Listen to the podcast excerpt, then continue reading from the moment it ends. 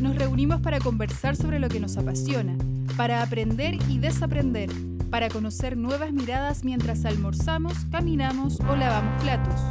En este podcast indagamos en la diversidad de las experiencias pedagógicas. Encuentros del cuarto tipo con seres de otros mundos. Bienvenidos a un nuevo capítulo de Paisajes Educativos.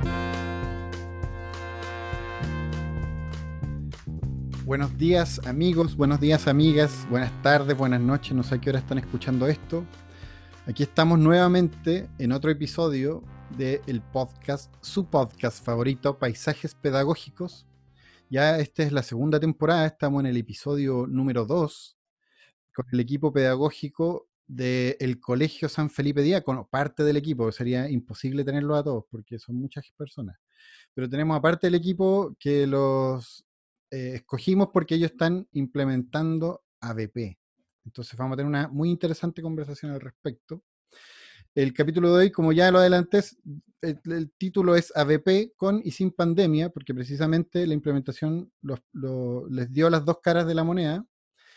Eh, y estamos con Rodrigo León, Evelyn Pérez y Fabiola Peralta, que ya se van a presentar. Pero antes tenemos que presentar a nuestra nueva estrella del firmamento mm, Escuela en Acción.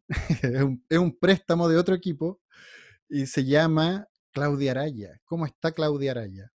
Muy bien, ¿y tú, Carlos Mora? ¿Todo bien? Todo bien, muy bien. ¿Cómo te sientes? Eh, expectante de conocer a este equipo, que me has comentado harto del trabajo que han hecho allá en la escuela, así que muy emocionada, estoy agradecida también por la invitación y por la incorporación del género femenino en este podcast, así que contenta. Hacía falta. Hacía falta, sí.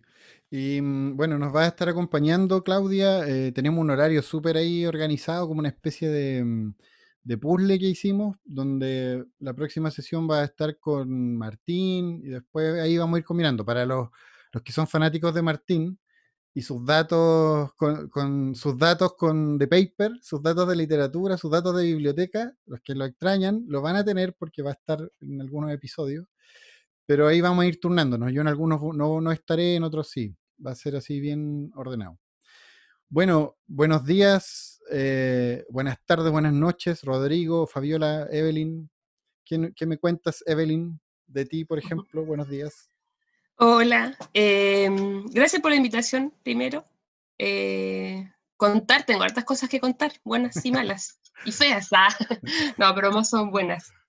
Eh, bueno, soy profesora de San Felipe de Historia eh, y desde el año pasado estamos trabajando en el ámbito sociolingüístico en conjunto con lenguaje, con dos profesoras más.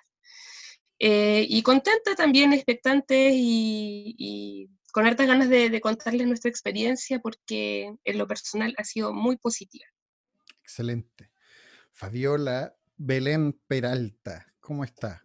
Hola, mi nombre, bueno, mi nombre es Fabiola. Eh, soy profe de matemática y educación tecnológica.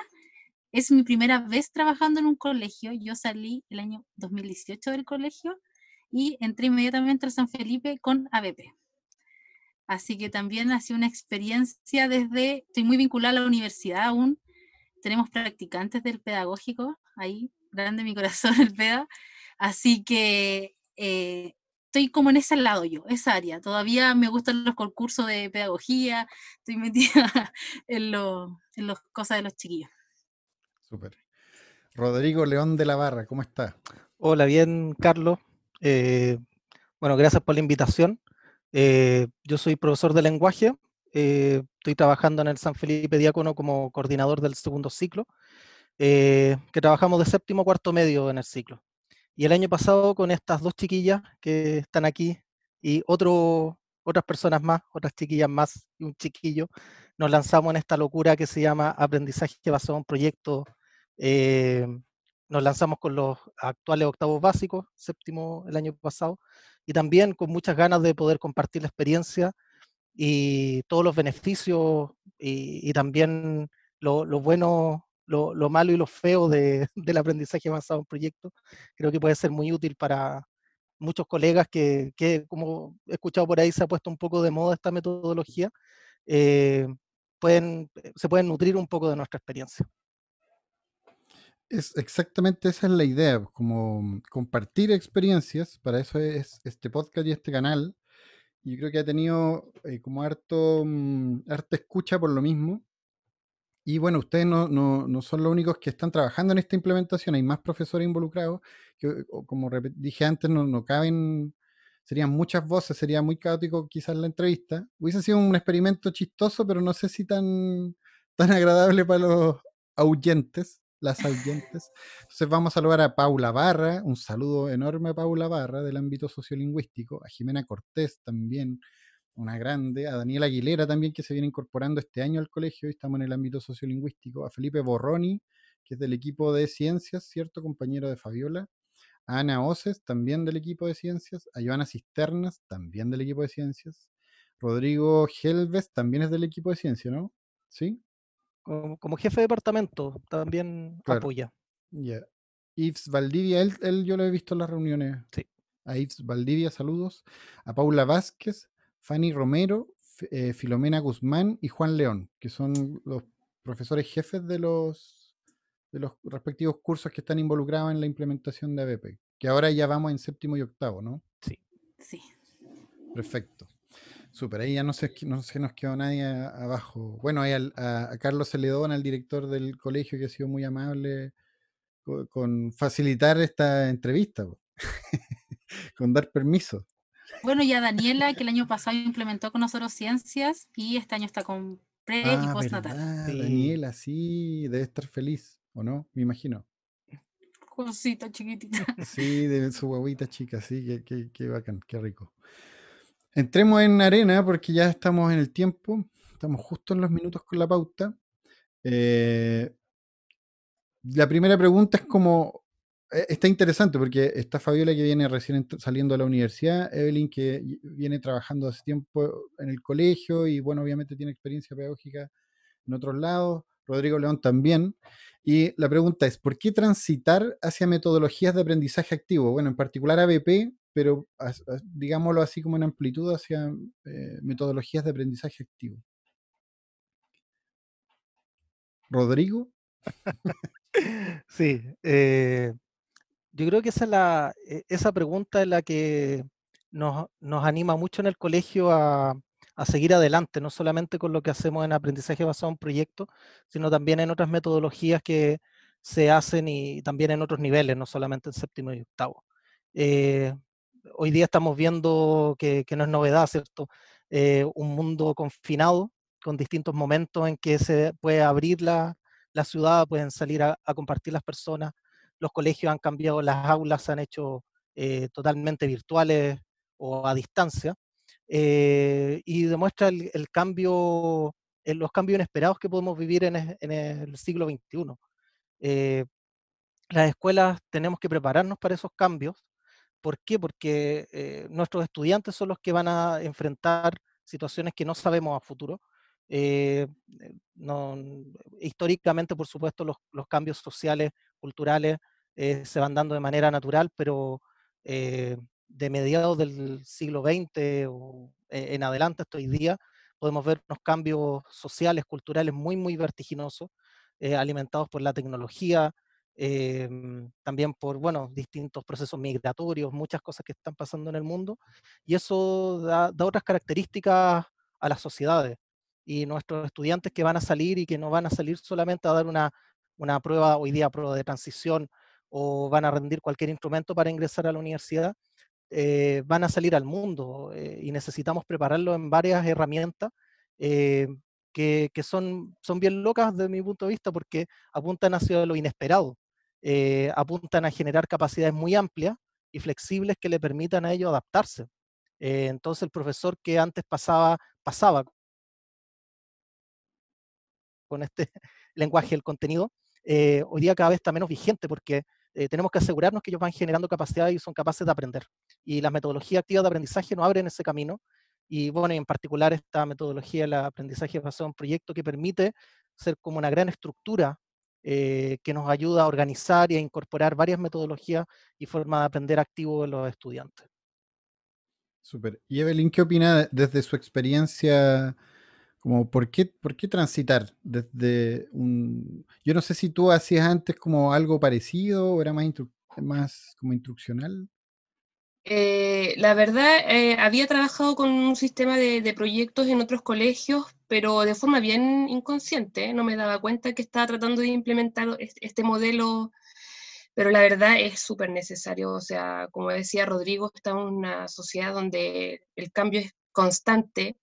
Eh, y, esta, esta metodología nos permite que los chiquillos vivan experiencias más que conocimientos. Aquí yo creo que el, centro del, la ABP es un poco que el profesor suelte el micrófono y, que en el fondo sirva como guía, eh, como mediador y los chiquillos se hagan cargo de su propio aprendizaje. La sociedad de hoy día nos, nos invita a dejar de lado tanto el, conocimiento y, y eh, a tratar de trabajar más en habilidades y en actitudes. Y creo que la ABP es la forma.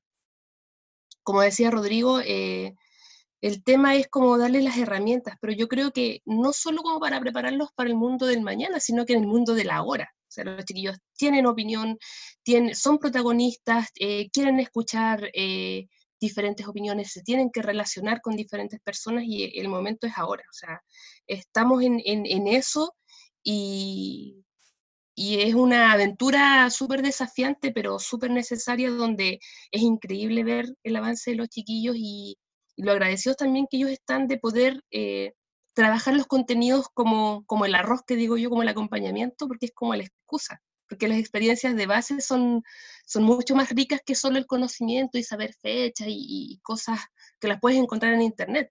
Hoy día los chiquillos con, con, los proyectos viven los temas, discuten, conversan, se dialoga. Eh, y como, como les decía, el tema del, del, conocimiento lo encuentro en cualquier lugar, pero las experiencias son las ricas que, fortalecen y que hacen a los chiquillos cada vez más eh, desarrollar más habilidades.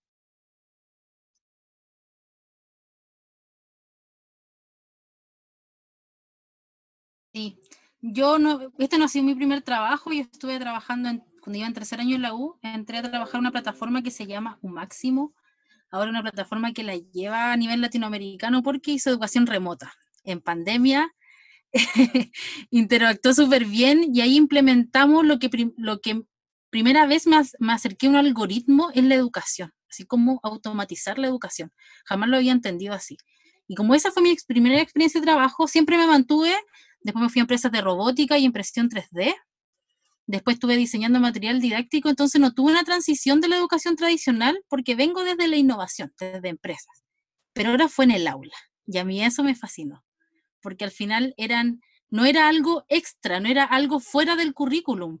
Yo eh, conocí colegio en Tierras Blancas, en, en Ovalle, en Puerto Montt, que hacían robótica, pero fuera, eh, como algo extra. Y aquí lo plasmábamos y nos dábamos cuenta que la matemática, ya, yo profesora de matemática, la asignatura importante, entre comillas, no era importante yo, era importante que el estudiante entendiera que su problema era un todo, era, era como la vida real. En la vida real, como ocupáis matemática, analizáis datos, eh, tienes que saber escribir, tienes que hacer un debate. Y esa, esa experiencia moldeada que el profesor toma las habilidades y las recorta y las mete en una juguera y crea algo, es tan propio de una experiencia, porque tu experiencia es con contexto. Y eso a mí me encanta. Claro. Exacto, eso es muy importante del contexto, que lo, lo, como tú lo cierras, como que en literatura, o sea, en lenguaje, en comunicación se habla harto del, de la... Em, de, ¿Cuál es la palabra? Que la autenticidad, de la autenticidad de, los, de la escritura, por ejemplo, que la escritura sea auténtica, eso lo aprendí con Natalia, del, Natalia Ávila en el capítulo Escrituralia, con Natalia, de Natalia. Que, em, y ella comentaba estudios súper interesantes al respecto, porque que mm, nadie aprende palabras sueltas, porque sí, sino que aprendes palabras porque tiene, tiene la necesidad de decir algo, es decir, en un contexto. Eh, llamar, comunicarse, decir una opinión, escribir una carta. Entonces, claro, todo eso si lo aplicamos a todas las demás cosas, eh, se vuelve más vivo. Está interesante. Claudia, ¿qué, qué, mm, qué, ¿Qué te parecen las respuestas?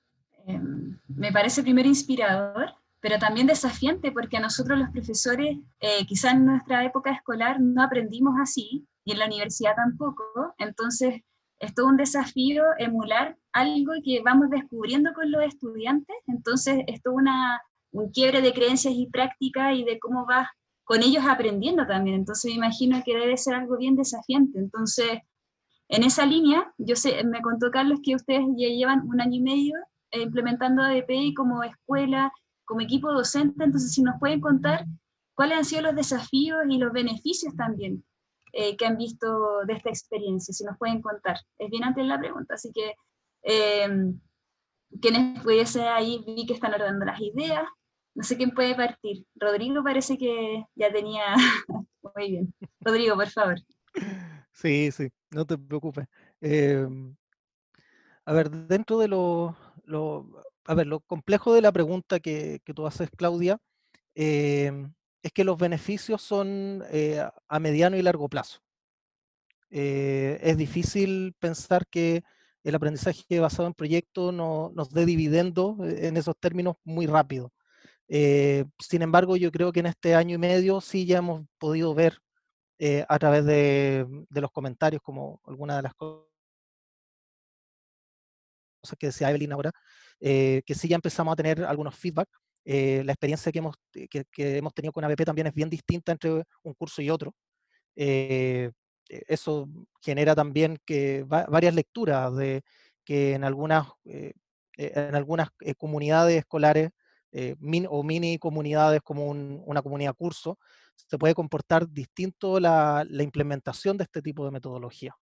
Eh, pero los beneficios vienen hacia adelante. Muy de acuerdo con lo que decía Evelyn, con que los, niños se empiezan a dar cuenta, o los jóvenes, de que eh, el mundo es ahora, que, lo que tienen que aprender es ahora, y, que a partir de eso se van preparando también hacia el futuro. Eh, las dificultades tienen que ver mucho con, bueno, los otros beneficios yo se los dejo ahí a, Fabiola y a Evelyn, que en este año están más ahí en el aula y les pueden hablar más de habilidades, competencias y todo lo que van avanzando. Pero ahí tú, no, tú, no, tú nos podrías decir como la parte de la institución, yo creo, ¿no? Como los desafíos como institución. Sí, eh, y, eso tiene que ver como la, justamente por el lado de los desafíos. Eh, hay que convencer mucho. Eh, y eso en, en, la estructura argumentativa es compleja.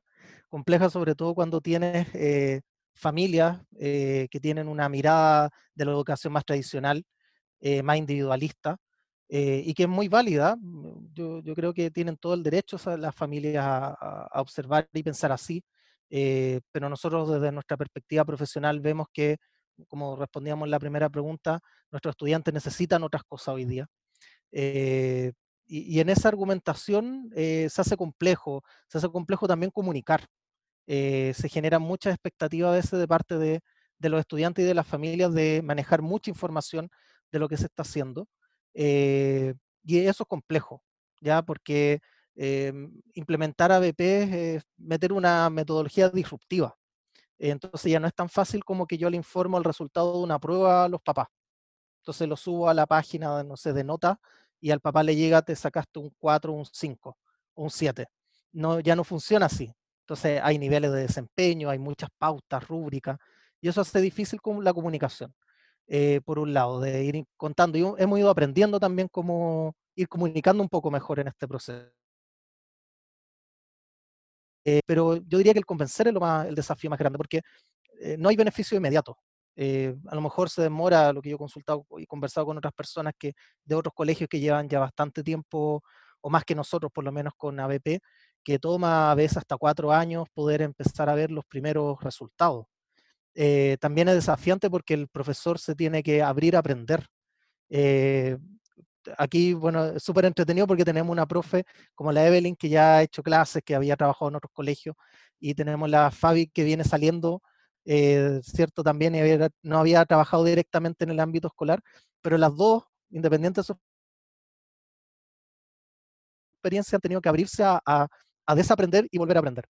Y eso hacerlo en un proceso con los estudiantes. Y eso también es desafiante. El, profe que tiene mentalizado el control absoluto de su clase y todo lo que va a hacer, eh, ya, ya no funciona eso en el aprendizaje basado en proyectos. Y eso también es un desafío personal eh, interesante. Claro. Y ahí, Evelyn, ¿qué podría decir como de, de los desafíos y beneficios también, como para tirar un poco de azúcar? No todo va a ser garrote. Eh, bueno, los desafíos son muchos, o sea, desde trabajar con un equipo de, de, profes, que, bueno, uno como profesor está acostumbrado a trabajar solo, a, planificar su clase y, si te resulta bien y si no, la, la armas de nuevo, pero trabajar con otros, al igual que a los niños, ya nos cuesta, cuesta trabajar con otros. Eh, ese es un desafío importante. Los demás colegas se preguntan en qué están, qué están haciendo, o sea, hay, hay harta curiosidad en torno, oye, trabajáis en eso, qué difícil. Eh, porque en el fondo eh, es como que hay harta expectativa, se, se espera harto de- del trabajo en ABP y como decía Rodrigo, no es una, un resultado inmediato. Y por lo mismo uno de los desafíos más fuertes es enfrentar a, las pruebas estandarizadas que tienen un sistema totalmente diferente. Entonces nosotros estamos dándole eh, más énfasis a las habilidades, a las actitudes y el conocimiento queda como, como arroz, como decía yo recién, eh, y las pruebas estandarizadas miden eh, harto conocimiento, entonces poder convencer de que lo que estamos haciendo es, vamos por el camino correcto es difícil. Em, para los niños también ha, sido, eh, ha tenido cosas súper positivas, pero lo, lo negativo es que están también acostumbrados a un sistema más individualista.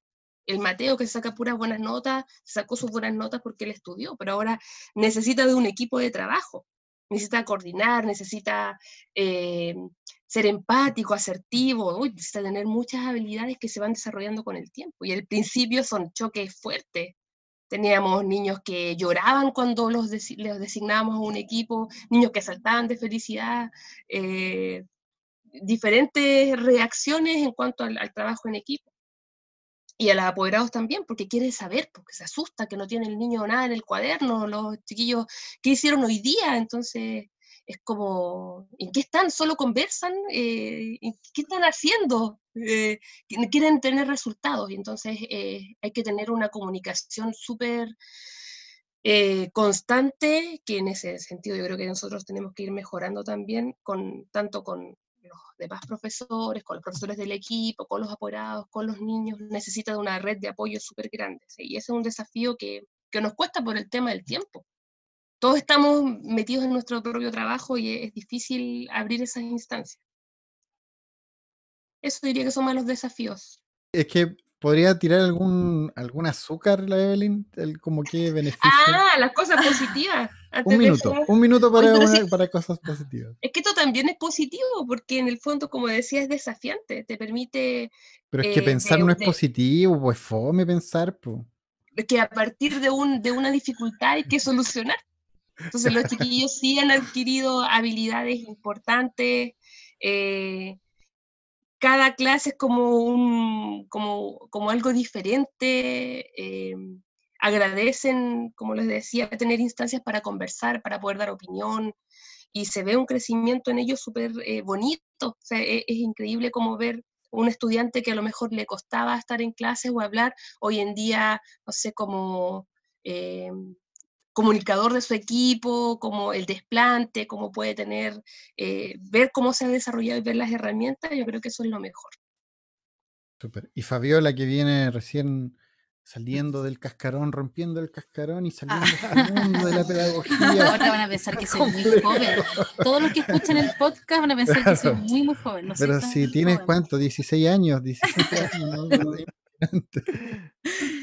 Eh, mira, cuando me dicen qué beneficio, me surge lo mismo que es como cuando demandábamos educación de calidad. ¿Qué es calidad? ¿Qué beneficios? Así como que voy a, a esa parte. Porque beneficios no es adquirir conocimiento, porque los estudiantes ya adquirían conocimiento antes de ABP. Entonces no es un beneficio, es lo que es el mínimo, es el piso. Porque si no están adquiriendo los conocimientos matemáticos ni científicos, por muy bueno que sea el proyecto, no están aprendiendo lo que tenemos que aprender. Entonces ya eso yo creo como que me, me costaría de, determinarlo como beneficioso, pero sí hay que dejar claro que están aprendiendo. ¿Qué importa? Pero sí creo que, por ejemplo, la actitud es un beneficio que yo lo veo tanto ahora en, en aprendizaje remoto, porque ahora el estudiante tiene que mandar un correo para comunicarse por todo. Y nosotros ya mandábamos correo en ABP para comunicarlos con todo. Ya ocupábamos Classroom. Entonces la actitud en la que se plantearon a este desafío, que fue una pandemia, fue con otra, con otra mirada, con otra perspectiva. Yo siento que ellos sentía que tenían más herramientas para afrontar una pandemia a nivel educativo que un estudiante eh, en una educación normal. Entonces, para mí eso yo creo que me vio reflejado en ABP y dije, ah, vamos bien, porque fuimos los primeros en meternos al barco en educación remota porque ya trabajábamos en Google Drive, ya trabajábamos colaborativamente, los chiquillos ya tenían los correos, entonces ya era seguir avanzando. Yo creo que eso, y también eh, un beneficio que no tiene que ver con el estudiante, sí con el profe, es el aprendizaje cooperativo. O sea, el profe constante, yo creo que eh, cuando el profe hace una clase tradicional por 10 años, se tiene que capacitar a los 10 años, yo creo, así como, uy, me quedé atrás. Pero en ABP tenés que capacitarte todos los días, porque todos los días tienes un desafío nuevo. Y si no lo sabes, vas a tener que aprender. Entonces es un desafío no solo para, o sea, no un beneficio como a mí como profe, sino como institución, porque yo sé que mis profes van a estar actualizados siempre o sea, por ejemplo, nosotros estamos haciendo un debate y supimos que el CONICIT va a ser un debate. Ya nos fuimos para allá. O sea, siempre estamos al, pendiente. Bueno, el, eh, habilidad del siglo XXI y darle sentido. Yo creo que darle sentido al, contenido, el cuando ve los chiquillos la tabla de eh, contagios acumulados y entienden por qué es acumulado, ahí, yo me lleno de orgullo. Cuando llegan a la noticia y entienden lo que le están diciendo, están dando sentido y están en séptimo básico, quizás uno dice, ah, pero yo le doy sentido, no tuve ese aprendizaje, pero yo tengo veintitantos, él va en séptimo y está haciendo un análisis parecido. Y como desafío, yo creo que la BP es tan crítico que el desafío es que siempre la brecha aumenta. El desde siempre es más que el que era antes. Entonces, constantemente, como profes, como estudiantes, como apoderados y como institución, estamos exigiendo más sin darnos cuenta, un poquito más, un poquito más, porque estamos todo el rato retroalimentándonos, autoevaluándonos. Entonces, el desafío es que si no estás todo el rato analizando tus errores y construyéndote y evaluándote, te quedas atrás. Eh, claro, los desafíos que nombran ustedes, ¿qué te parecen, Claudia, los desafíos? ¿Qué, puedes decir de lo que escuchaste como desafíos? Oh. O sea, primero me quedo con esto de convencer, porque finalmente como no es algo conocido, no es, algo que vayamos viendo en todas las escuelas, claramente las familias, como levantaba Rodrigo, el cuaderno que está vacío, que están haciendo en clases, como decía Evelyn, eh, levanta una sospecha, ¿verdad? Entonces, esto de estar diciendo qué están haciendo y que sea una tarea auténtica, y, pero que finalmente sea una apuesta que ustedes están viendo ahora en pandemia, que estén adelantados, que hayan seguido el trabajo, creo que eso ya revela que es un aprendizaje contextualizado y que finalmente le está dando herramientas para afrontar esta pandemia, porque estamos en un... Ahora sí que el cambio y se ven las cosas que están y que no están, ¿verdad? Entonces creo que el beneficio, eh, esta pandemia sin, sin, duda ha mostrado lo que ustedes han hecho ya en un año y medio, se ven los frutos latentes, así que eh, estoy impresionada por lo que han logrado con los estudiantes, sobre todo la frecuencia acumulada. Cuando lo dijiste, Fabiola, como que dije, wow, y estudiantes de segundo medio me costó infinito enseñárselo, así que entiendo tu emoción, así que... Yo estoy en el ámbito sociolingüístico, no, no entiendo lo de la frecuencia acumulada. Escucho a París y me parece que está hablando en otro idioma. Ahí, Carlos, tienes que decir, todos los profes dejen un comentario frecuencia acumulada aquí abajo del video. Carlos. Suscríbanse al Dígame. De, lo que planteó Fabiola, eh, recuerdo una frase de, Víctor Coopers, que es un charlista español, que habla acerca de los conocimientos, habilidades y actitudes y dice que los conocimientos suman, las habilidades suman, pero la actitud multiplica. Y creo que eso lo, se puede ver con los chiquillos y la importancia que tiene. Eh, multiplica, si tengo cero actitud, Fabiola, que es experta en matemáticas, me puede corregir, me va a dar cero si tengo cero. Aunque tenga millones en, e, en el resto de la fórmula.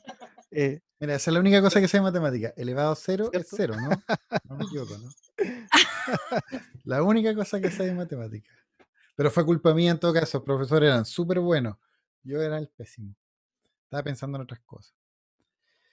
Eh, Súper buen comentario, Rodrigo, porque, claro, y son cosas que no se suelen evaluar, como que lo más complejo es evaluar esas actitudes que están declaradas en los currículos, en las bases, bases curriculares, ahora con el decreto 67, que nosotros todo el, todos los podcasts eh, machacamos ese bombo, porque es importante, o sea, ya, ya lo está diciendo la misma institucionalidad, esta institucionalidad, que- esta institucionalidad que pareciera que siempre va atrasada, eh, con lo atrasada que se supone que va, ya nos pilló, po. ya nos pilló en exigirnos eh, evaluar actitudes, habilidades y no solo conocimiento. Mira, ahora viene este momento que es, para nosotros es, un- es como sa- sacar a relucir la- las gaviotas del Festival de Viña, pero tenemos que saludar a nuestras redes sociales, Instagram, Facebook, Twitter, porque tenemos muchas visitas de Paraguay, Uruguay, Argentina, Colombia, Honduras, México, Perú, Estados Unidos, China, Inglaterra, Australia, España, Francia, Austria, Bélgica, Alemania, Suecia.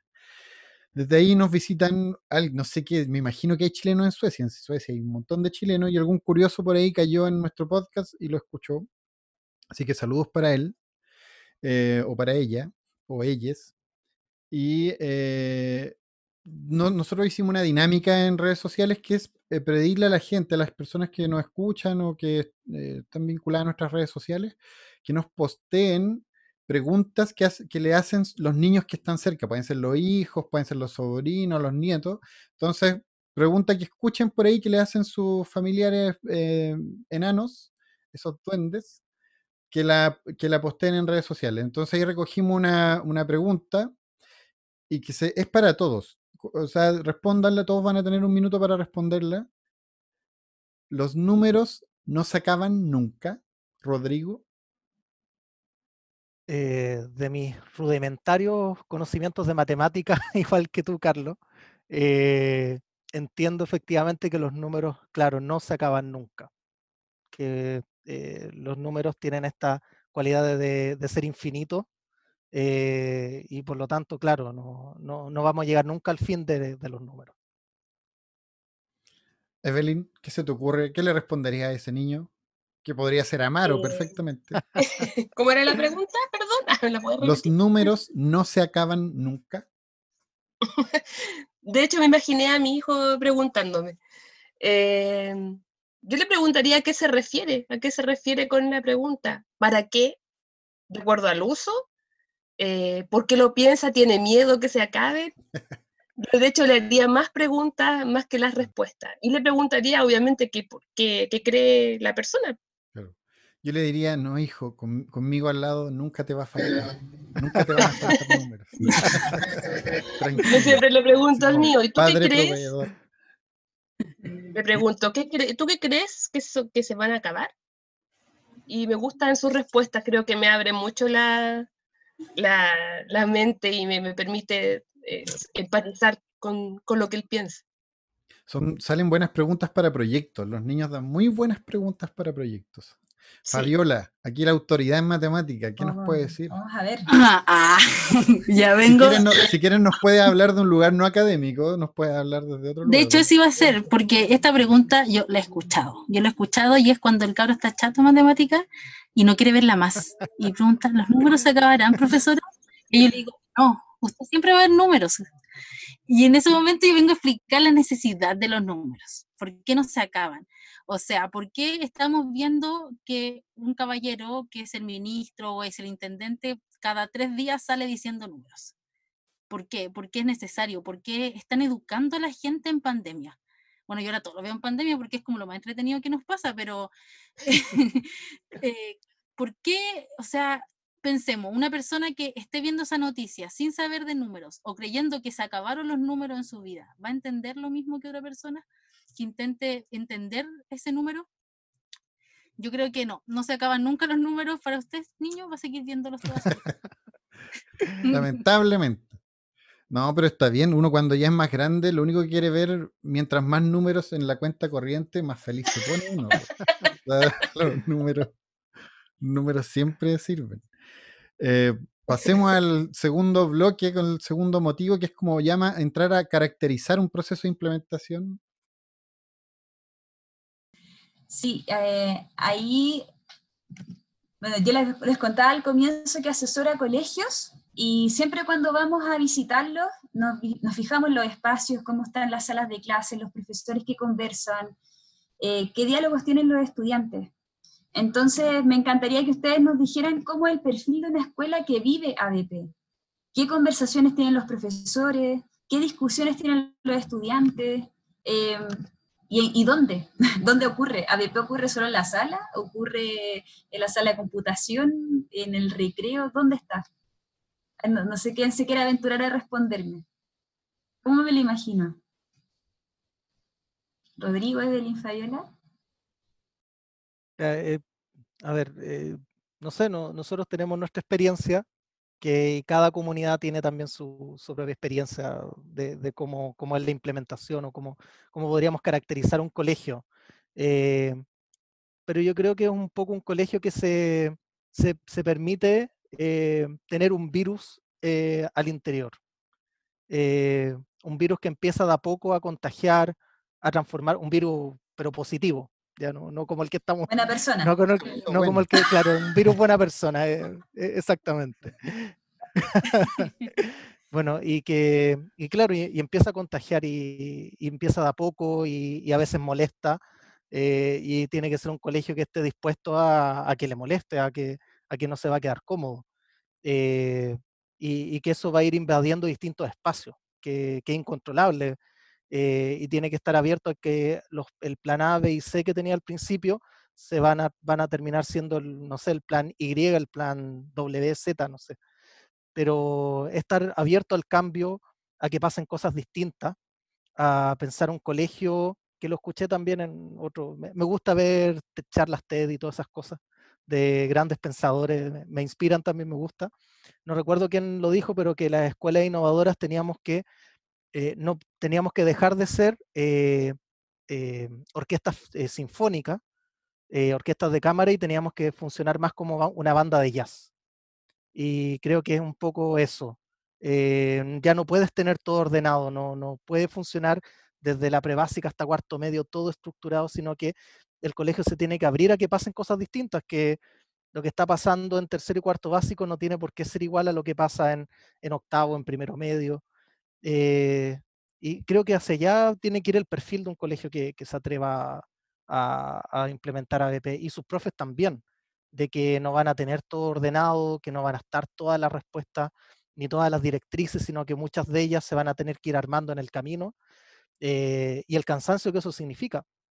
Porque suena bien en el discurso, pero en la práctica lo hemos vivido nosotros, que claro, genera agotamiento, eh, genera algunos momentos también de angustia, de, cuando tienes que resolver rápido algo y no, no tienes la respuesta. Pero tiene que ser un colegio también que se atreva a equivocarse también y que del error, eh, que yo creo que a los colegios en Chile nos cuesta eso.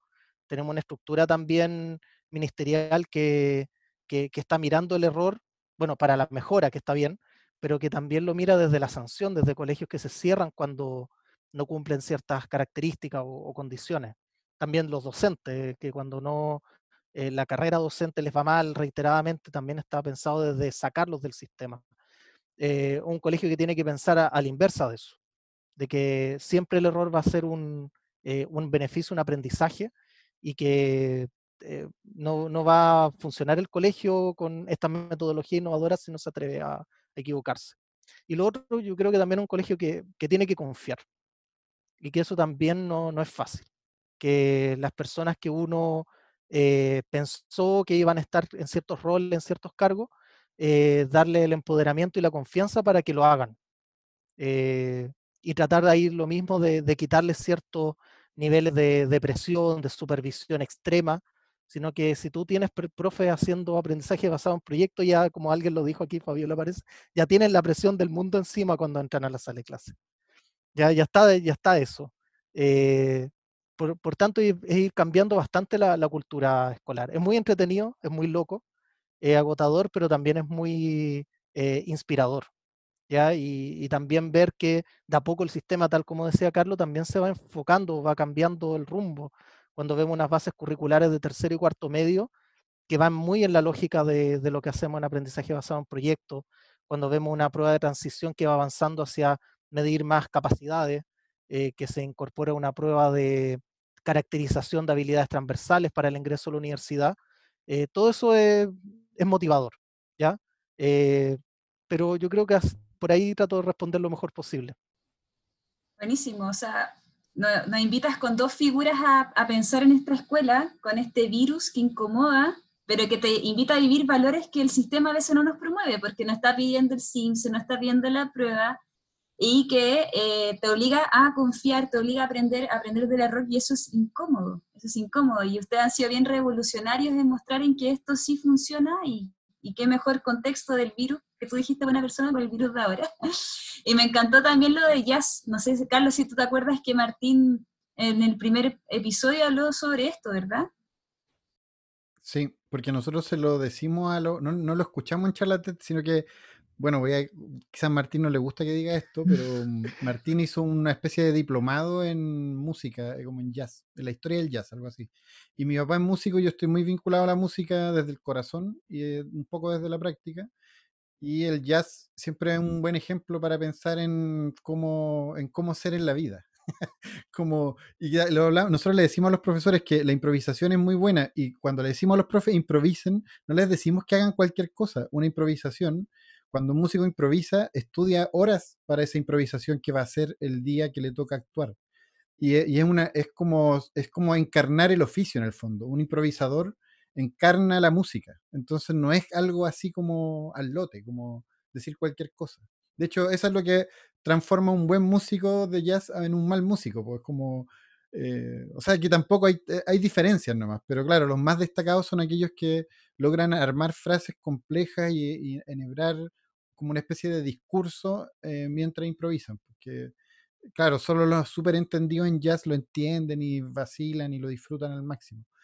Pero eso, me extendí en esa cosa. Carlos, eh, de, tu misma idea, es pensar que hay una pista musical, ¿cierto?, que se repite, pero que cada uno de los músicos tiene, tiene, tiene, su propia personalidad dentro de esa pista y puede aportar, y hay un momento en que uno va a tener que brillar. Y ese es el momento y todo el resto está al servicio de él. Eh, y después te toca a ti, bueno, y los demás te apoyan a ti. Eh, creo que sellaba un poquito también esa metáfora.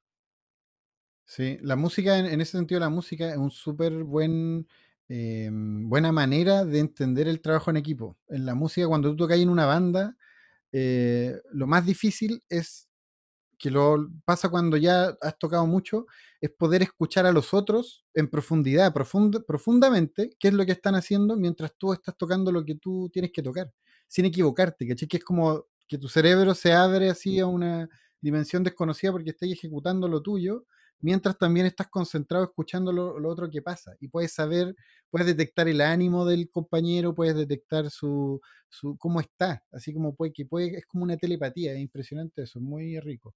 Me fui una, es que me encanta la música, lo. Eh, Evelyn, eh, ¿qué, ¿cómo caracterizarías tú esta escuela? ah, caracterizarías la escuela ABP. Eh, pensando en lo que estaba diciendo Rodrigo, me acordé de la película El origen. No sé si la vieron, cuando se planta como, se siembra una idea dentro de los sueños.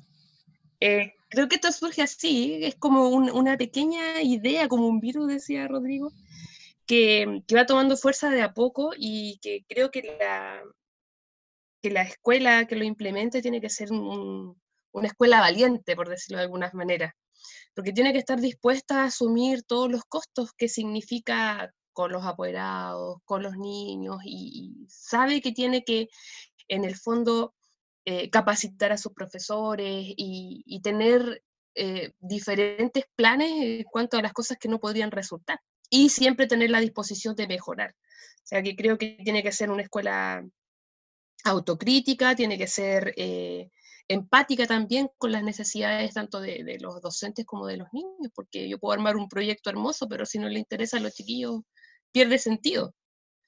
Em, y tiene que significar un, desafío constante, con una autocrítica fuerte.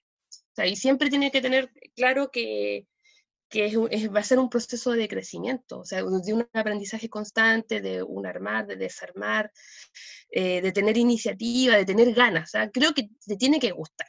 Si no te gusta, si el colegio no está convencido, eh, no, no sirve. De verdad tiene que haber una idea que esté plantada, como dije, de la película desde el origen. O sea, de verdad me tiene que gustar y tengo que estar súper convencido para hacerlo porque nosotros hemos tenido varias dificultades y en algún momento uno dice, pucha, seguir o no. Pero de verdad uno dice, son tantos los beneficios y es tanto lo que me gusta, que no, no importa, lo desarmo, lo hago de nuevo, lo planteo de otra manera y, vamos para adelante porque, porque funciona. Entonces yo creo que es eso, tiene que ser una escuela valiente para estar dispuesta a enfrentar todo lo que se viene. Súper, sí.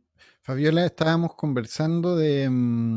No, sí. ¿Te enganchaste? Ah, perfecto, perfecto. Sí. Es que yo no sé si, no creo que el podcast no se ve, ¿eh? pero... Sí, vemos. Ay, bebé.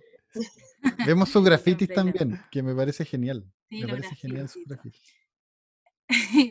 Eh, para mí, el una escuela, un colegio tiene que tener trabajo en equipo. Para mí, trabajo en cooperativo tiene que ser así como el gran estandarte de esto.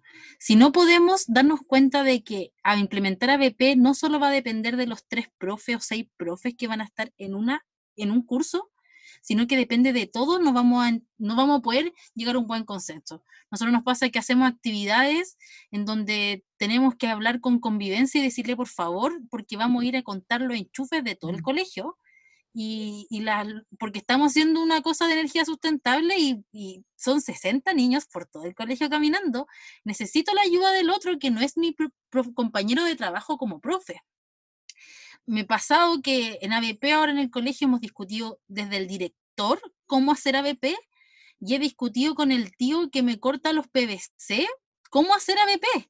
O sea, y, y, por todas las personas que lamentablemente uno dice entre medio porque debería ser horizontal esto, pero todas las personas que están parte de este equipo hemos discutido cómo hacer EVP. Los que nos fotocopian, no, pero es que esto es un librillo, ah, es que esto es una bitácora. O sea, los, los tíos sabían esa parte y así los, los, equipos de trabajo de los profes, yo trabajo con dos equipos de dos cursos distintos, en uno somos solo mujeres, todas con hijos de la misma edad, de cuatro años, y en otros son, la única mujer, otros son todos hombres solteros y viven solos. Entonces, ambos equipos son completamente distintos, pero aún así hemos trabajado bien y hemos podido decir, es, para esto somos buenos cada uno y para qué somos malos cada uno y poder complementarlos. Y algo súper mínimo y también se ve en lo grande. No sé si lo puedo implementar bien lo que quisiera decir, pero eso. No, no está bien, súper bien. Sí, y eh, claro, es interesante lo que dices de que eh, afecta en varios lugares, como las conversaciones con, claro, con los tíos de, del casino, dependiendo del proyecto que uno haga, pero yo también tengo la misma experiencia en los colegios donde trabajaba, que, eh, claro, tenía conversaciones con el director porque me iba a parar los carros, me iba a llamar la atención, y yo le daba una súper respuesta pedagógica en cinco minutos que ya la venía masticando, porque yo ya cachaba que en algún momento se me iba a acercar, ya le tenía el speech eh, armado, y nada, pues no, tenía nada que decirme, pues era como, como, como, mira, no me molestes. En el fondo, como, no me molestes, los niños están trabajando, está todo pasando aquí, eh, no sé qué te asusta. Em, y claro, eso con inspectores, con... Yo trabajaba en colegios donde no había ABP, o sea, no era una cultura de ABP, yo era el único que hacía, invitaba a mis colegas a hacer interdisciplina, entonces era una cuestión, era una locura nomás. Era como, de hecho era el loquito, me decían el loquito, ah, el loquito con sus cosas. Y de a poco la gente le llamaba la atención y las profes de literatura me decían, oye, podríamos hacer eso que hiciste el año pasado, estuvo muy bueno, me encantó. Y ahí se iban como, yo iba, tenía mi, mi séquito en, una secta, una secta satánica de ABP. No, muy buena onda con los colegas siempre. Pero es bonito lo que dice, pues un buen reflejo, yo creo, de lo que contaron los tres, de cómo se mueve una escuela, que se, en el fondo una escuela se transforma hacia la vida, como que los espacios cobran otro sentido, se multiplican. Excelente. Eh, estamos súper bien con los tiempos. Eh, Claudia. Sí, que destaco que hablan de confianza, aprendizaje, convicción, valentía, trabajo colaborativo. Eh, claro, obviamente ustedes ya nos dijeron los desafíos también, porque no nos vamos a quedar con esta azúcar que nos ha dicho Carlos todo el tiempo. pero ahí me gustaría saber qué condiciones promueven que los docentes tengan estas características, que tengan esta confianza, esta convicción. ¿Qué, tiene que pasar para que ustedes realmente estén conversando sobre ADP, los profesores? Por favor, por favor. Sí, es difícil, es difícil, por eso. Dense el tiempo para pensar, Fabiola. Yo creo que en una dificultad que tuvimos todos los profes de ciencia el año pasado y este año, que sentíamos que nuestra asignatura era lo más importante.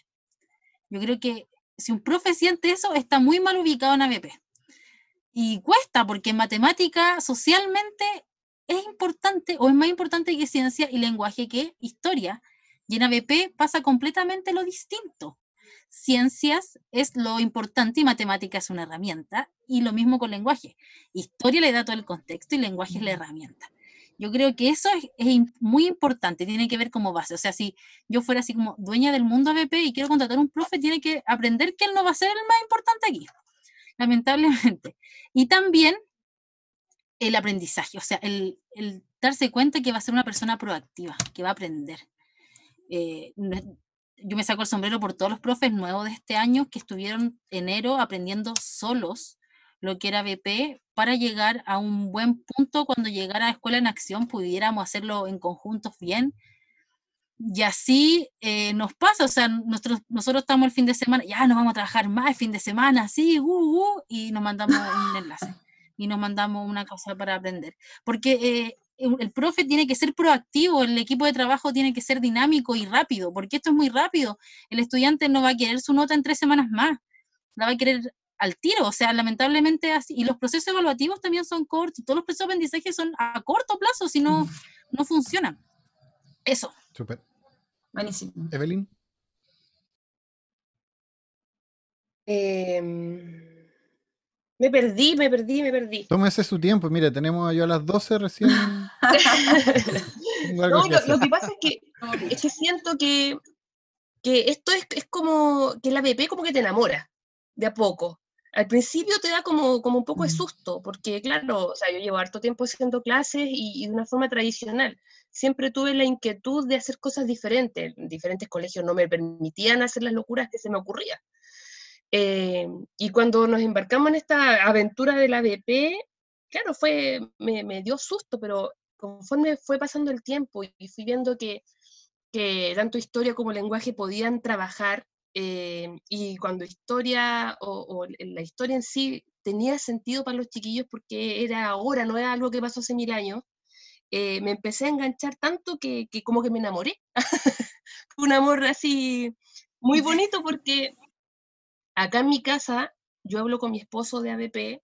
Eh, de hecho, hace poco rato tuve una reunión con Paula, ya estamos en vacaciones, y nos, pusimos a conversar del nombre del proyecto. Eh, antes de acostarme, pienso, oye, este, esta canción sería buena para trabajar, entonces estoy todo el tiempo pensando, ¿qué le, ah, a los chiquillos a lo mejor les gustaría esto. Ah, ahora estamos con la idea en octavo de que ellos participen de la construcción del proyecto. Entonces, de verdad siento que es como, como un enamoramiento que, que, va de a poquito y después como que te convence. Y yo de verdad lo estoy tratando de implementar en sexto, aunque no me corresponde por, porque es otra dinámica, pero siento que debería ser así, o sea, transversal para todo el colegio, todas las asignaturas, eh, a lo mejor de diferentes formas, pero siento que tiene un, le hace tener sentido al, aprendizaje, un, sentido que tiene que estar tan ligado con la experiencia que, los chiquillos se acuerdan de los proyectos que hicimos el año pasado. Ah, mí sí, cuando trabajamos, no sé, el proyecto del agua. A lo mejor no se acuerdan del, del nombre exacto, pero se acuerdan de las experiencias, de lo que pasó con su trabajo en equipo. Entonces siento que es como, como un enamoramiento, diría yo. Y ahí como, como por ejemplo, si, si, si, tuviera que cumplir un perfil, un, un, profesor, como lo decía Fabiola, ¿qué características tú le sumarías? O sea, eso, tú tienes que contratar un profe para hacer ABP. ¿Qué le pedirías? Como, ¿En qué te fijarías? ¿Qué habilidades? lo primero, yo siento que el trabajo en equipo, como dijo la Fabiola, sí, full. Hay que saber trabajar en equipo y es difícil. Así como a los niños les cuesta, a los adultos creo que nos cuesta más porque no crecimos en una, en una educación donde te enseñan a trabajar en equipo. Siento que el tema de la iniciativa y la proactividad son fundamentales. O sea, eh, la idea es no tener que decirte lo que tienes que hacer, sino que se te ocurra. O sea, de verdad, si te, si te gusta, si te mueve, buscas soluciones, tienes que generar ideas, tienes que generar soluciones la empatía es súper importante, porque no puedo crear un proyecto donde a lo mejor los niños no, no, se van a sentir involucrados ni reflejados, donde va a perder interés para ellos. Eh, y como dije recién, te tiene que gustar. Si no estás convencido de, de, lo que estás haciendo va bien, es un problema. Yo me acuerdo cuando recién los, los instauramos me decía, oye, yo no creo, me decían, varias, varios profes me dijeron, yo no creo en el proyecto, no creo que estén aprendiendo. Yo decía, ¿sabéis qué? Me molesta lo que estás diciendo, porque yo sí creo Yo estuve convencida defendiéndola a, morir. A lo mejor no van a sacar, no sé, un super puntaje en, en el CINCE ahora, pero estoy tan convencida que, que de verdad sirve que, que no me importa. Te, lo voy a demostrar, decía yo, te voy a demostrar que de verdad esto vale la pena. Es tanto más lo que se gana, eh, a lo mejor no en contenido, pero en experiencia, en actitudes, en, en, en el diario vivir, que no, de verdad es una, una super experiencia que, que, el profe que se involucra tiene que querer, tiene que estar dispuesto a, a, desarmar su esquema y armarse de nuevo y estar constantemente construyéndose y aprendiendo, como decía Fabi, porque es eso, o sea, aprendemos todos los días y también es súper rico aprender de los niños, porque uno aprende de los chiquillos, de sus intereses, sus inquietudes, lo que les pasa, y yo de verdad soy soy una enamorada de, de ABP y, y, creo todo el rato que, que, funciona. Si no, no podría trabajar en algo que no me convence. Estaría en contra de mis principios. Eso, me alegra mucho. No, lo hago. Ah. Se, se, nota que estás enamorada y al final uno se enamora del proceso de aprender y quieres pasarle todas esas ganas al estudiante, entonces es imposible desconectarse, porque como es sí. auténtico, es la experiencia de la vida que te va inspirando constantemente a diseñar, a pensar en fin. Y no, eh, la pregunta, ustedes respondieron como profesora sobre el perfil de, del docente y hablaron sobre que no eres el protagonista, el estudiante, pero tu disciplina tampoco es protagonista, que el aprendizaje tiene que ser proactivo por parte del profesor, que te enamoras, o sea, lo, que, lo que habla Evelyn, ¿verdad?, con mucho entusiasmo, y que el trabajo en equipo tiene que ser una competencia, pero fundamental, porque si no, va a sufrir, ¿cierto? Entonces, nos queremos ir con Rodrigo, eh, a qué condiciones promueven a que este profesor pueda eh, florecer en ese perfil, como ¿qué, tiene que pasar, ¿Qué, como equipo directivo, qué tendríamos que hacer o como coordinadores, en fin, qué espacios tendríamos que promover o, o qué, qué discursos también de parte del equipo directivo para que finalmente estos profesores tengan estas cuatro características 24/7.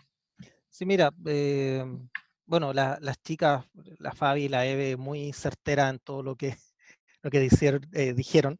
Eh, bueno, la, yo creo que una de las cosas importantes que un, miramos en el equipo directivo cuando vamos a partir con esto eh, es ver esas características individuales que tanto Fabiola como Evelyn coinciden en, en, o yo lo sintetizo en dos cosas, que es la disposición y la actitud. Eh, la actitud ya habíamos hablado un poco, pero también esa disposición de abrirse, de, de, sacarse cierto, ciertas estructuras preconfiguradas de, de, lo que es ser profesor y el proceso de aprendizaje. Y de esa perspectiva yo creo que todos pueden, cualquier profesor y cualquier colegio también de Chile, sea básico, eh, liceo, el que sea, independiente de los recursos que tenga, el nivel de vulnerabilidad, eh, creo que todos pueden implementar esto y todos los profesores se pueden subir, pero eh, sí hay que, hay que ir haciendo ese camino eh, partimos con profes que veíamos que podían tener estas cualidades y ustedes, bueno, está más que claro en esta conversación que las, les sobran, de hecho, eh, esas cualidades que nosotros pensamos inicialmente que, que podían tener. Eh, y eso contagia. Y eso hace, y eso va abriendo también camino, es decir, esas conversaciones que dice la EVE con otros profesores eh, son las que van, van abriendo. Eh, y con los chiquillos, con los alumnos también va pasando. Los, los mismos alumnos después, yo, nuestra expectativa con los séptimos, eh, a futuro y los octavos, yo creo que también muchos de ellos, es que ellos también van a ir exigiendo cosas. Eh, van, van aprendiendo, un, van, van desarrollando una forma de aprender y también le van a exigir al profe. Entonces, desde el e, equipo directivo es mirar de manera estratégica cómo uno va eh, armando esto que, que, yo te decía que se va como expandiendo de a poco. Eh, y también es ir preparando las estructuras que uno tenía también en el colegio. Eh, no sé, nosotros, por ejemplo, a, bueno, a todo esto yo no llevo tanto tiempo en el colegio, Evelyn está ya más tiempo que yo. Eh, yo voy como a un, dos años y medio aproximadamente, este sería mi tercer año ya eh, completo. Y, y, hay ciertas estructuras que hay que ir rompiendo, ¿ya? Y que no es fácil. Ya, por ejemplo, temas de eh, cuántas horas frente a curso versus cuántas horas de preparación, como han dicho aquí las, las profes, las profe, eh, se necesita tiempo de coordinación, de reunirse. Eh, al principio nos costó mucho generar esos tiempos. Eh, para este año lo habíamos pensado un poco mejor, ya teníamos un poquito más de tiempo y nos viene esta pandemia que, nos cambió bastante de lo que, estábamos proyectando. Eh, pero de esa manera vamos abriendo al interior de los equipos y que no solamente ir convenciendo, sino también generando la, convicción hacia los demás. El equipo directivo tiene un desafío de ir animando, de ir generando las condiciones, como yo te decía, de a veces infraestructura, pero creo que no es, y lo hemos conversado nosotros también con, con, el equipo, no creo que sea el gran tema la infraestructura pero sí generar ciertas condiciones del espacio que, favorezcan que los estudiantes aprendan. Eh, lo ideal es que tengan una sala distinta eh, para que ellos también en su espacio entiendan que hay un sistema de aprendizaje, un ecosistema diferente al que traían. Eh, es importante ese mensaje, pero se puede hacer a veces con cosas súper simples. ya que estén dos o tres profesores en la sala de clase trabajando al mismo tiempo, también genera una, una mística, una, una lógica distinta. Eh, facilitar los horarios, tratar de equilibrar eh, las funciones de los profes. Es decir, por ejemplo, eh, a, Fabiola y a Evelyn yo no las veo como profesora jefe, no porque no tengan la herramienta, al contrario, creo que tienen mucho. Evelyn, de hecho, había sido profesora jefe en el colegio, venía con eso, pero hay que tratar de equilibrar las cargas cuando uno va generando esto. Y, y esos espacios que son necesarios para el diálogo, la planificación. La capacitación, nuestra experiencia creo que para preparar esto en los profesores eh, es, al inicio y es menos a lo mejor de lo que nosotros pensábamos. Ya lo aprendimos también aquí con Escuela en Acción. Eh, creo que gran parte de la capacitación se hace dentro de la sala de clase. Se hace con los alumnos, probando los proyectos. Hay algunos puntos claves que son del aprendizaje basado en proyectos, de, eh, la estructura que debe tener, otras metodologías que se complementan también generar un camino. Por ejemplo, nosotros no hemos trabajado con, eh, eh, con estos elementos del aprendizaje profundo, las 5C o 6C que aparecen, porque tenemos que ir de a poco también. En algún momento ya llegaremos a empezar a implementar otras cosas más junto con esto. Eh, pero en gran medida se hace en la sala. ¿ya? Y el profe va aprendiendo en esto que decía Fabiola del, del día a día, de la urgencia, de ya, esto que yo tenía pensado no me resulta, bueno, ya, ¿cómo lo, lo voy a hacer? que tengo que cambiar y tengo que apoyarme en el profe que tengo al lado eh, para hacerlo. Y, eso va generando la, cultura, en lo que me contaban también muy entretenido de otros colegios con los que hemos podido compartir, eh, que a los profes nuevos los alumnos los van capacitando. Los alumnos que ya vienen de años de la metodología, llega un profesor nuevo de ABP, el mismo chico le explica, profe, nosotros hacemos esto así, trabajamos con esta pauta, trabajamos de esto, de esta manera nos, conformamos como grupo. Eh, y, yo creo que el equipo directivo tiene un doble rol de, bueno, gestionar estos aspectos que yo te comento, eh, ir motivando y, yo, yo, hablo con mucha metáfora, así que aprovecho de disculparme por eso. Eh, también de, dejar que el volantín vuele, darle cuerda al volantín, ¿ya? Es decir, darle cuerda a los profesores. Que ellos también se empoderen y sientan que, que tienen un rol importante eh, y que, y, que ese rol también nos, va, no tiene, nos tiene que ir exigiendo a nosotros, a los equipos directivos. ¿ya? Y yo tengo una duda, ¿los volantines con hilo curado o hilo sano? Mira, depende, depende la, la comunidad. Depende del profe. Y la comunidad educativa que tú tengas, a veces es necesario el hilo curado. Otras veces puede ser hilo sano, pero depende. ah, sí, ya bien, perfecto. Oye, eh, Está súper bueno porque, mm, claro, le entrevistamos nosotros en la sesión anterior, que todavía no lo publicamos ese podcast, de la primera temporada, el primer episodio, de la segunda temporada, perdón, a Carolina Moraga, que ya hace eh, aprendizaje basado en proyecto en una escuela rural multigrado en Peyúgue, en Salto de Agua, en una comunidad muy pequeña, de 300 personas en la comunidad. Yo, yo trabajé con ellos, como uno de los primeros proyectos que hicimos con Escuela en Acción fue trabajar con ellos como ella ya hacía proyectos, nosotros le dimos, como, trabajamos con ella como para darle una estructura, un orden, y fue súper bueno porque aprendimos mucho de ella. Y ella decía que lo ideal era 50-50, súper radical. Pero a mí me parece que es lo ideal, como 50 en clase, 50 planificando. Porque ahí pasa lo que dice Evelyn, pues en, esos, en ese 50 eh, por ciento del tiempo estás em, todo el rato pensando en los proyectos. Y hay muchas cosas que considerar, pensar, darle vueltas y te da tiempo también para reaccionar, pues como si las cosas no están funcionando, tienes tiempo para reaccionar bien. Y, y aparte que te tienes que mover en equipo, pues no es fácil eso. pues, no- tú no puedes salir jugando solo, como, ah, ya se me ocurrió esto, porque puedes dejar un descalabro y el resto, y, y a perder el equipo y puede ser más perjudicial que favorable. Entonces, eso, Fabiola la veo con mucha ganas. No, ¿qué pasa? Que a nosotros nos pasó eh, al principio del, del año pasado, cuando estábamos recién implementando, que empezamos a gastar mucho tiempo en creación de material. Y no nos dábamos cuenta por qué, no nos entendíamos. Y después nos dimos cuenta de que todo lo enseñábamos sin contexto. Entonces yo enseñaba raíces, buscaba una guía de raíces y encontraba muchas raíces. Y ahora estaba enseñando potencia en sistema solar. Entonces tuve que aprenderme el sistema solar para hacer la guía. No había ningún libro que tuviera ejercicios, tuve que inventar los ejercicios y resolverlos. Y eso el colegio no se da cuenta, porque no hay libro que te ayude, no, no hay nada, ningún material que te diga, haz esta actividad, te va a servir. Todo tiene que ser hecho por nosotros. Claro, sí, po, eso es una cosa. La otra, ot- otra que yo salía jugando, pero bueno, en arte es un poco más, más, más relajado quizás, es que cuando yo no sabía algo, no me preocupaba tanto por saberlo. Me preocupaba cómo preguntarlo o cómo hacer que todos aprendiéramos eso que nadie sabía. Entonces, eh, yo llegaba con preguntas más que respuestas o soluciones. Entonces íbamos avanzando todos en conjunto. Y ahí se multiplicaba porque todos buscábamos la información en diferentes fuentes y aprendíamos, en una hora aprendíamos, o sea, yo no hubiese podido aprender todo lo que aprendí en una hora con mis estudiantes si me hubiese dedicado todo el año a estudiar eso, porque no, no había cómo. Claro, igual en arte son otras maneras de investigar, pero, pero claro, era, era, era interesante eso de también eh, tener como ciertas jugadas que no tienen que ver tanto con preparar el material, sino que con ir dispuesto a aprender con ellos. como igual es una jugada que uno puede hacerla, pero yo siento que requiere igual, como decía Rodrigo, años de hacer, de, de como tener cierta confianza en la cancha. Sí, es súper, eh, para allá va la cosa. Oye, muchas gracias hasta el momento. Bueno, estamos cerrando el segundo módulo y, y final de preguntas, que son las preguntas de la pauta.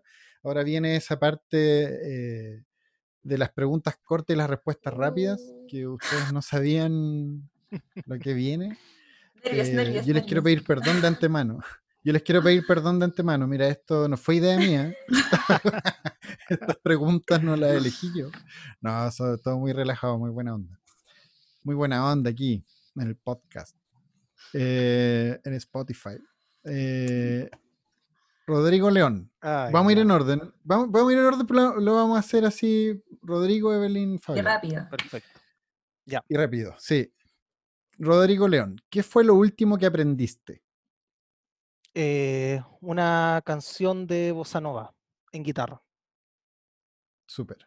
Evelyn, ¿qué fue lo último que aprendiste? Eh, un libro nuevo que me recomendaron. Lo tengo que buscar. Súper. Fabiola, ¿qué fue lo último que aprendiste? Uno pinta con cera y echa talco y después pone témpera, hace unas pizarras bonitas. Y se se activa. Excelente. Buen dato. Lo voy a anotar. Claudia, Segunda pregunta. ¿Están listos? ¿Listas? Sí. Muy bien. Sí. ¿Cuál es la palabra que más has repetido esta semana, Evelyn? Hijo, por favor.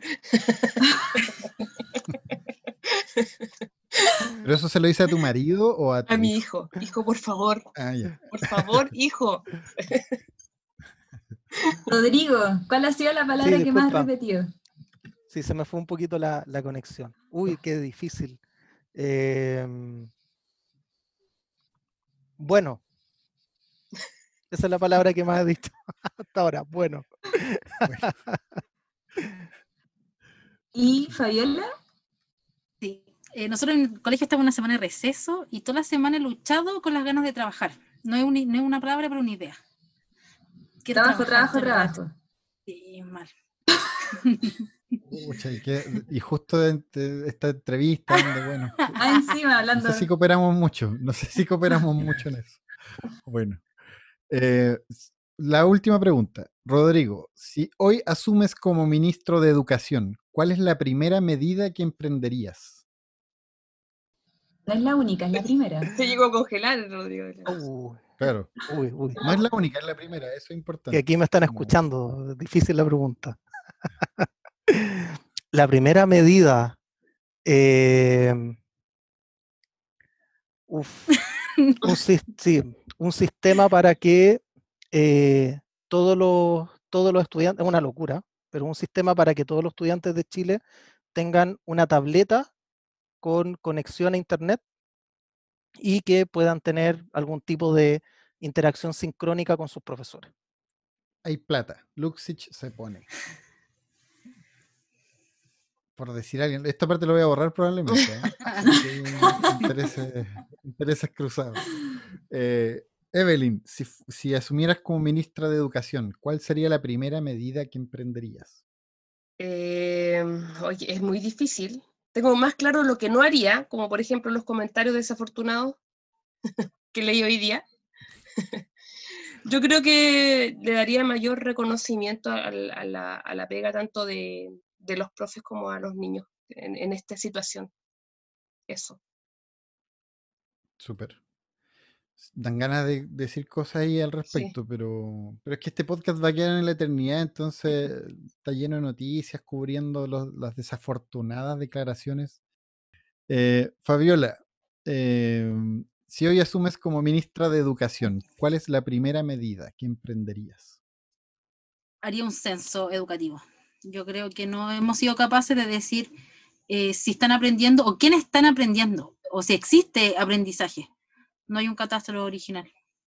O sea, claro, la- el CIMSE y eso tú das, das por hecho que no mide esos aprendizajes.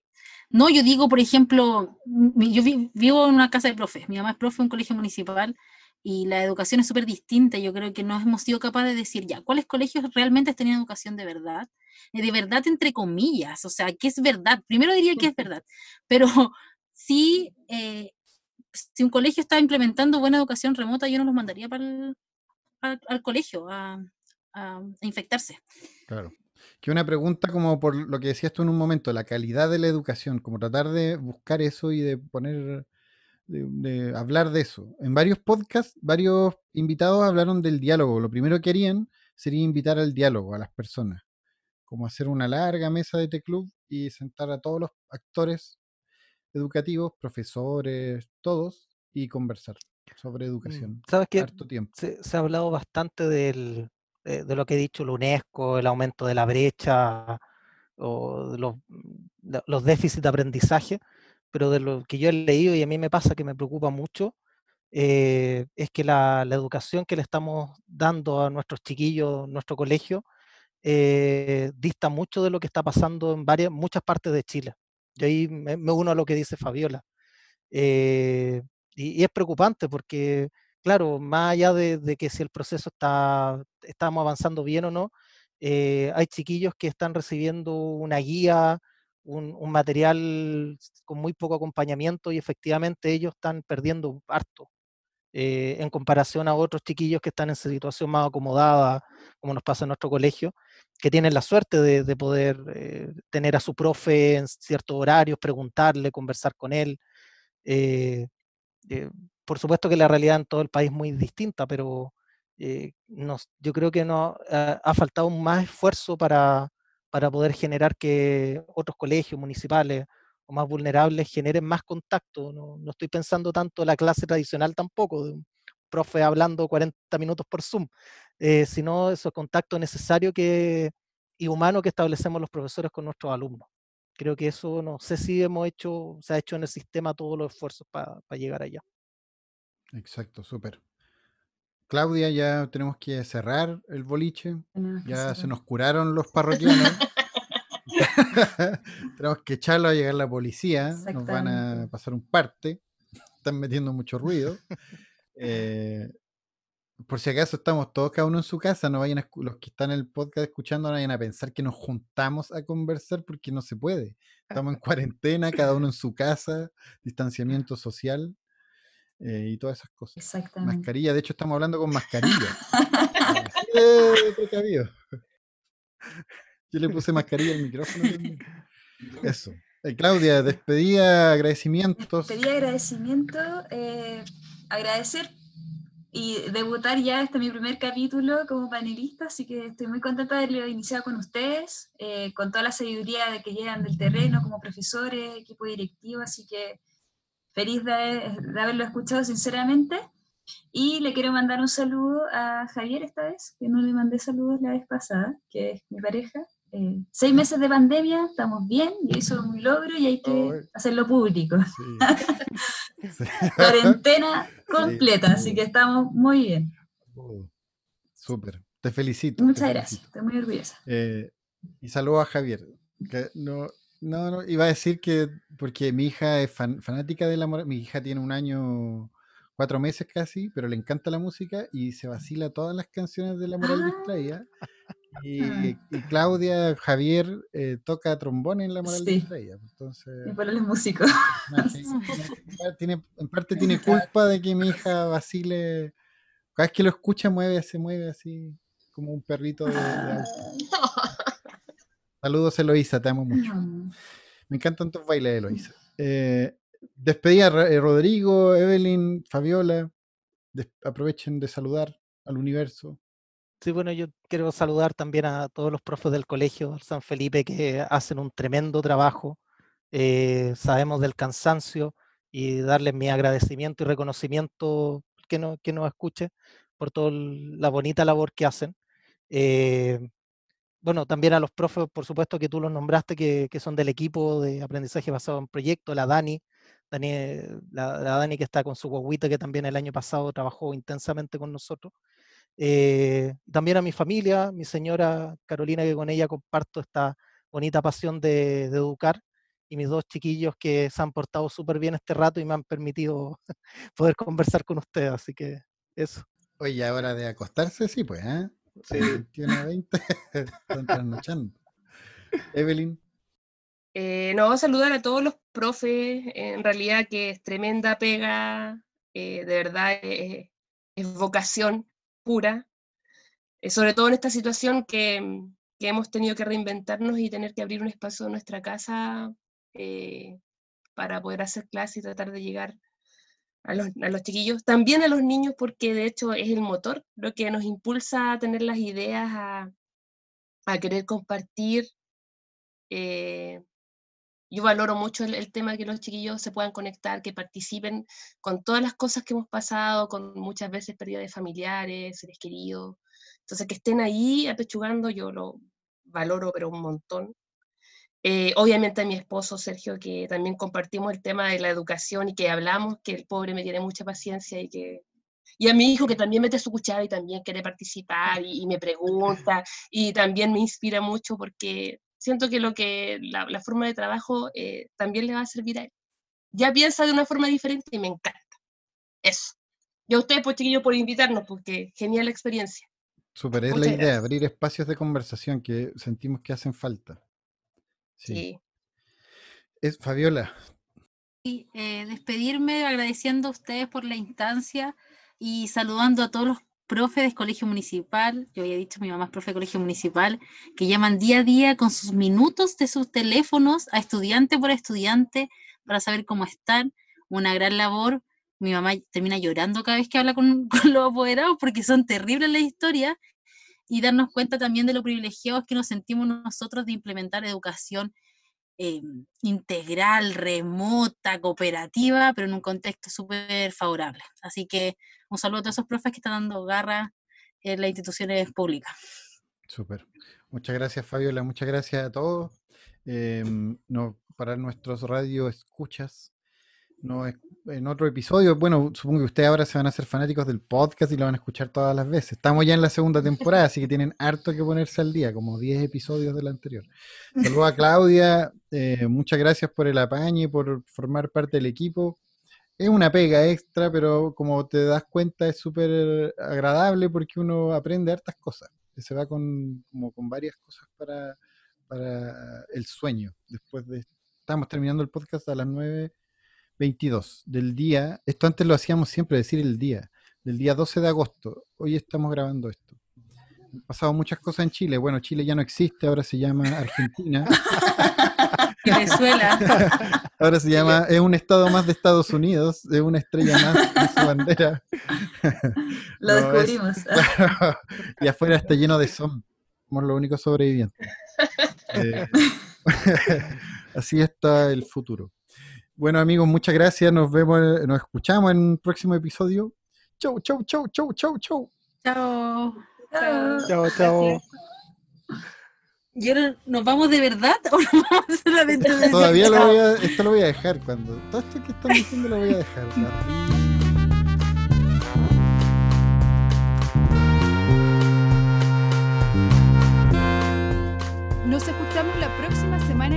capítulo de Paisajes Educativos.